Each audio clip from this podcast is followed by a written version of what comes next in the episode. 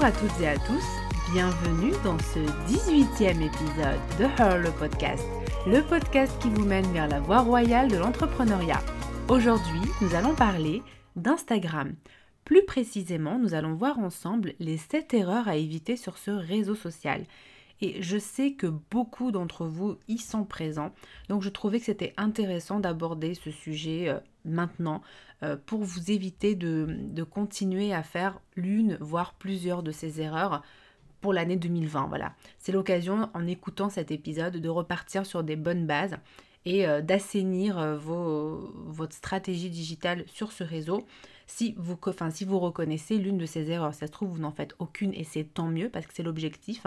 Mais si vous reconnaissez une, deux, trois, voire plusieurs de ces erreurs, eh bien, il est temps de nettoyer tout cela pour assainir votre compte et lui donner euh, des chances bah, de, de, s'agrandir et surtout d'avoir des abonnés qualifiés qui vont interagir avec votre contenu. Et c'est quand même ça qui est plus important. Alors, Première erreur que j'ai pu euh, identifier, et celle-ci en fait je vais l'écarter rapidement parce qu'elle n'est pas non plus courante, mais celle-ci si vous la faites, euh, c'est vraiment, vous allez beaucoup perdre en visibilité, et c'est dommage hein, parce que sur un réseau social, bah, justement gagner en visibilité c'est important.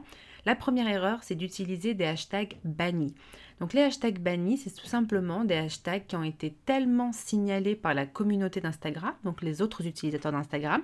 Peut-être que vous-même, vous avez déjà signalé un hashtag banni, hein, eh bien, ou un hashtag qui n'a pas encore été banni, eh bien, euh, à force de recevoir toujours ces retours de ces utilisateurs, Instagram a tout simplement décidé de bannir ces hashtags. Donc ça veut dire que toute personne qui utilise ce hashtag à sa publication qui ne sera pas visible puisque bah, le hashtag est tout simplement désactivé, il est inutile.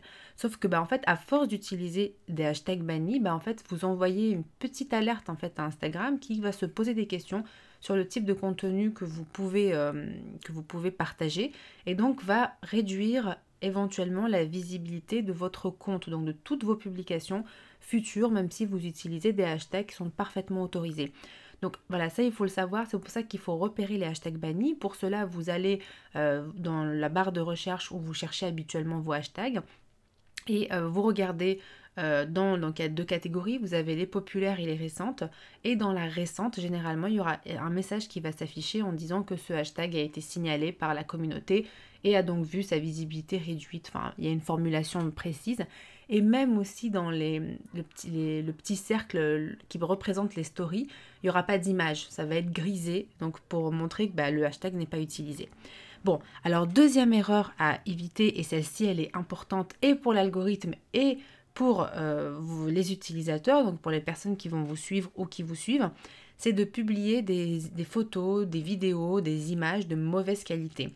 En fait, ça, il faut savoir que vous pourrez même pas promouvoir ce type de de contenu parce que bah, Instagram va estimer que la, résolution euh, de ce que vous avez publié n'est pas, bonne et donc va vous empêcher de promouvoir ce contenu. Et en plus, euh, elle va, ça va aussi réduire la visibilité de votre publication puisque Instagram va considérer que c'est une publication de mauvaise qualité peu importe le, message qu'il y a derrière, peu importe la description que vous mettez, mais si déjà la photo ou la, vidéo de mauvaise qualité, ben ça va tout simplement réduire vos chances d'être vu.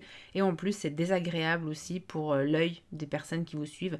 Donc, sachant que Instagram est un réseau visuel, donc il faut vraiment euh, peaufiner et soigner euh, ben, vos visuels.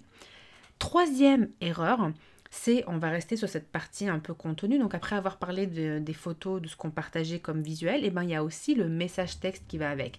C'est publier un contenu inintéressant. Alors pour le contenu inintéressant, ça va vraiment être relatif à votre audience cible. Ça va dépendre de ce que recherche votre audience cible, de ce dont elle a besoin. Euh, pour donner un exemple, si votre audience cible recherche un contenu divertissant, si vous publiez un contenu éducatif, eh bien ça ne va pas plaire, ça va être considéré comme un contenu inintéressant et vice-versa. Donc voilà, vous avez compris la logique. Donc ça va vraiment dépendre de cela. Mais généralement sur Instagram, il y a quand même des choses qui reviennent. Euh, les personnes recherchent déjà des contenus, je généralise, hein, mais ça vous donne des idées plutôt des contenus inspirants, euh, motivationnels, euh, de, lifestyle aussi, de partage d'expériences, de retour d'expérience, de conseils. Mais aussi parfois des contenus techniques, hein, lorsque vous avez une thématique qui peut être technique, mais il faut relativiser et ne pas partager que du technique. Il faut un petit peu adoucir, hein, mettre un peu des deux. par exemple, sur le compte BizBooster, nous, ce qu'on fait, c'est qu'on partage euh, des, publications où il y a euh, des contenus éducatifs avec des, conseils business, mais aussi on met de l'inspiration en partageant des citations et un, contenu un peu plus développement personnel, parce que voilà, c'est de toute façon notre cible aussi cherche à se développer sur le plan personnel, donc on le propose, même si c'est pas notre cœur d'activité, on le propose quand même, parce que ça intéresse notre audience cible. Et ça permet de diversifier le, contenu, euh, le type de, le type de contenu partagé. Euh, quatrième erreur à éviter, et celle-là n'est pas des moindres, c'est de zapper les stories. Alors il y a plus de 400 millions d'utilisateurs euh, de stories, même je pense encore plus aujourd'hui, hein, le chiffre a vraiment augmenté. Donc le fait de zapper les stories, c'est tout simplement un, un, manque que vous, euh, une opportunité perdue en fait. Vous pouvez gagner beaucoup de visibilité, mais vous ne le faites pas. Or, les stories, c'est un très bon moyen, surtout que c'est ludique, interactif. Vous pouvez mettre des gifs pour animer vos stories, mettre des sondages pour créer une interaction directe qui ne demande pas trop d'efforts. Il suffit de cliquer sur un bouton. Voilà, ça crée beaucoup, beaucoup d'interactions. Et donc ça, c'est très pratique euh, pour animer encore plus votre compte et proposer autre chose par rapport à ce que vous proposez dans vos publications qui sont sur le feed. Vous pouvez, aller plus sur le côté divertissant, fun, tout en restant euh, en lien avec ce que euh, demande votre audience cible. Cinquième erreur, faire du follow and follow. Alors ça, c'est simplement c'est de suivre quelqu'un et puis s'il ne s'abonne pas à vous, et eh ben vous vous désabonnez aussitôt. Vous laissez par exemple 24, 48, 72 heures. Et euh, si la personne s'abonne à vous, alors vous avez deux écoles, soit des personnes qui continuent à rester abonnées à vous, mais qui en réalité ne vont jamais interagir avec votre compte, ou alors des personnes qui vont se désabonner quand même, estimant que ça y est, elles ont réussi à vous avoir dans leur filet. Et en fait, c'est une... C'est une technique qui est euh, ridicule, je trouve. Euh, et en plus, elle, est utilisée dans des techniques de growth hacking, mais moi je trouve que ça fait partie justement des stratégies qui ne sont pas éthiques, euh, qui ne mettent pas en valeur votre marque, qui ne mettent pas en valeur votre professionnalisme et qui au contraire ne respectent même pas vos valeurs. Enfin, en tout cas, si j'espère que vous en avez, et normalement, une des valeurs que tout humain normalement constitué a, c'est le respect. Et donc, euh, voilà, le fait de faire du follow and follow, c'est une très mauvaise stratégie. Et donc, je le déconseille euh, fortement. C'est pas une stratégie digitale, c'est pas, c'est des petits hacks comme ça qui pour moi sont stupides. Voilà, c'est vrai que ça fait augmenter le nombre d'abonnés, mais ça donne des abonnés fantômes qui vont pas interagir avec votre contenu, euh, qui vont ne pas être intéressés par votre contenu, et même aussi qui vont avoir une mauvaise image de vous parce que bah, elles savent, elles connaissent vos techniques. Donc voilà, pour moi c'est à éviter totalement. Donc c'est un, non-sujet, mais je le précise pour vous éviter de faire la même chose.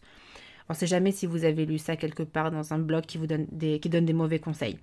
Alors, sixième erreur, c'est d'ignorer les autres membres. Donc, dans réseau social, il y a le mot social. Donc, social, il faut sociabiliser et il ne faut pas ignorer les autres membres. Donc, s'il y a des personnes qui commentent vos publications, répondez dans un, laps de temps raisonnable. Je sais que vous avez vos activités, mais dans un laps de temps raisonnable.